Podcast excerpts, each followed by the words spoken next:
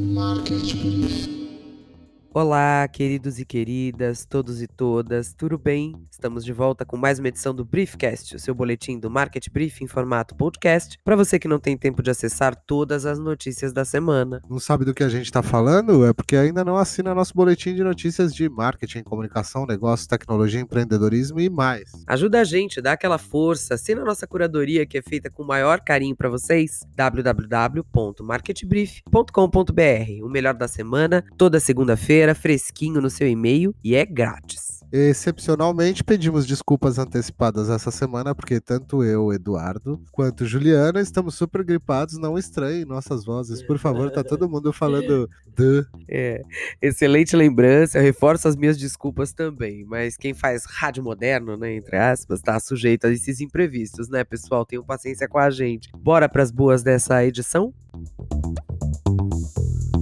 Pesquisa nova aponta que mais de metade dos internautas brasileiros seguem as dicas e indicações de influenciadores digitais nas redes. Oh, meu Deus. Os analistas do estudo do Ibope acreditam que, por ser um canal muito eficaz e complementar a outras mídias, as ações parecem bastante eficazes ao atingir esse público, que, em sua maioria, tem entre 16 e 24 anos apenas. Mas esses mesmos especialistas acreditam que ainda há muito a ser feito para aprimorar essas ações específicas com possibilidades mais criativas, inovadoras ou carismáticas. O levantamento também mostrou o crescimento da utilização de redes sociais pelos brasileiros. De 2017 para 2019, foram 38 milhões de pessoas a mais que passaram a utilizar as plataformas. Caramba. Gente, né? Segundo a pesquisa, as mulheres estão à frente nesse mercado. Entre os entrevistados, 59% afirmam seguir mulheres influenciadoras e 44% dizem acompanhar homens. No meio, 60% são do Norte, 56% são do Nordeste e 52% são do Sudeste e Centro-Oeste. O Spotify anunciou que a partir do próximo ano terá seu próprio prêmio musical, o Spotify Awards. Parece piada, né? Mas não, não é. A premiação quer ser um reflexo direto dos gostos dos usuários do principal serviço de streaming de música do mercado. E para isso utilizará seus algoritmos para analisar as informações coletadas dos ouvintes. São esses mesmos dados que deverão determinar tanto as categorias do prêmio quanto os vencedores. O evento será transmitido ao vivo pela Turner Latin America por meio da TNT, direto da cidade do México, lugar que o próprio Spotify define como capital do mundo. Eita! A primeira edição do Spotify Awards acontecerá no dia 5 de março. Pelo fato do anúncio ser focado na América Latina, inclusive pela escolha da sede da premiação, ainda são incertas as pretensões da empresa em relação ao alcance. Eu queria dizer que se eles coletarem os meus algoritmos, eles só vão dar prêmios para pessoas falecidas, provavelmente. Imagina no meu caso. Nossa.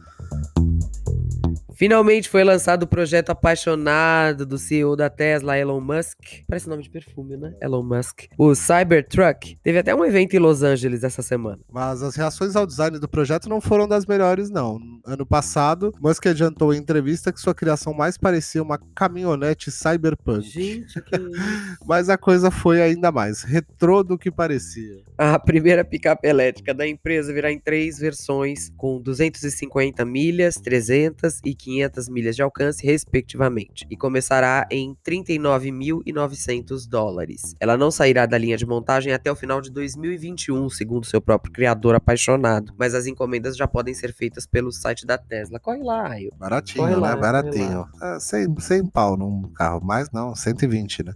É. Com o dólar a 4,20. aham. As Olimpíadas de Paris serão só em 2024, mas já está dando o que falar antes mesmo de Japão 2020 e não por boas razões. A rede hoteleira francesa ficou pistola com o acordo fechado entre o Comitê Olímpico Internacional, o COI, e o Airbnb, famoso marketplace de hospedagem em todo o mundo. O Airbnb, aliás, oferecerá acomodações garantidas, entre aspas, né? Uhum. Dizem que o contrato entre a entidade esportiva e a plataforma foi de aproximadamente 500 milhões de dólares. Uau. O valor real foi divulgado, mas o Financial Times teve acesso a algumas informações privilegiadas da parceria. Enquanto isso, as organizações do setor repudiaram veementemente o acordo, que consideraram prematuro e desrespeitoso, entre aspas, uma vez que não recebem os mesmos investimentos, e criticaram também o estímulo à desregulamentação do setor, né? Afinal. Outros eventos de responsabilidade do Comitê Olímpico também já envolvem o Airbnb, inclusive antes mesmo de Paris 2024. Vai ser uma treta boa, hein? Na editoria Mulheres desta edição, uma notícia nada surpreendente. Nós somos mais gentis com as assistentes domésticas virtuais do que os homens. Ah, vá. Que novidade, né? E olha que até a ONU já divulgou um relatório falando sobre o modo servil com que as assistentes comandadas por inteligência artificial respondem até a ofensas de seus usuários. E isso nem tem muito tempo assim. A pesquisa apontou que 62% das mulheres pedem por favor por uma informação ao assistente, enquanto que menos da metade dos homens fazem o mesmo. Que bom, né? Gente grossa, né? e ainda sobre Minas e respeito, alunos de um colégio de Londrina, no estado do Paraná, criaram um aplicativo que pode ajudar muitas delas que vivem hoje em relacionamentos considerados abusivos. Elas por Elas, que funciona no Android e no iOS, usa dispositivos que aumentam a segurança da vítima caso o agressor acesse o seu celular. O abusador não será capaz de identificar o aplicativo no handset da vítima por estar camuflado, tornando-se assim um canal seguro de comunicação.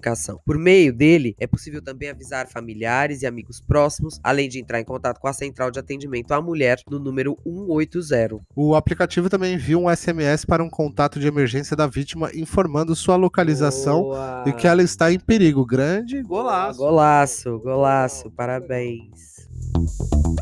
E agora, nosso quadro famoso já, Dimensões Honrosas, sobre coisas e assuntos que não podíamos deixar passar. O Departamento de Comércio dos Estados Unidos autorizou seletas empresas a retomarem as vendas para a Huawei. Huawei. É um nome difícil de dizer, né? TikTok atinge marca de 1,5 bi de downloads, supera Instagram e já se prepara para entrar no streaming de música. Rapaz, e a gente achando até outro dia que não tinha concorrente para mais ninguém, né? A Globo iniciou seu processo de reestruturação com demissões em São Paulo, começando por funcionários veteranos. Triste. E falando em cortes, a WeWork já começou a demitir também após o negócio fechado com o SoftBank. É, Foram mais de 2.400 pessoas Sim, demitidas. os caras estavam até esperando, lembra que a gente deu isso aqui? Treinados por inteligência artificial, robôs trolls espalham ainda mais desinformação. Tudo que a gente precisa, né? Já não basta o, o- Ah, o processo normal, né? Celebridades agora postam seus contatos para que os fãs falem diretamente com elas. que Ô, medo! coragem. Jennifer Lopes deu show o celular dela nas redes sociais. Que louca. Tudo isso e muito mais lá no Market Brief. Você já sabe o endereço. Corre lá e assina. É grátis. O Briefcast é nosso resumão em formato podcast das melhores notícias de tecnologia, comunicação, mercado, tendências e muito mais. A direção é de Aline Sordilli com a colaboração de Helena Sordilli. Hoje foi tudo mais curtinho porque realmente fomos afetados por uma gripe familiar coletiva. Pedimos desculpas. Este programa é dedicado ao nosso colega de profissão e companheiro de muitos sábados da nossa infância, Augusto Liberato. Até uma ótima semana a todos. Até semana que vem. Não, você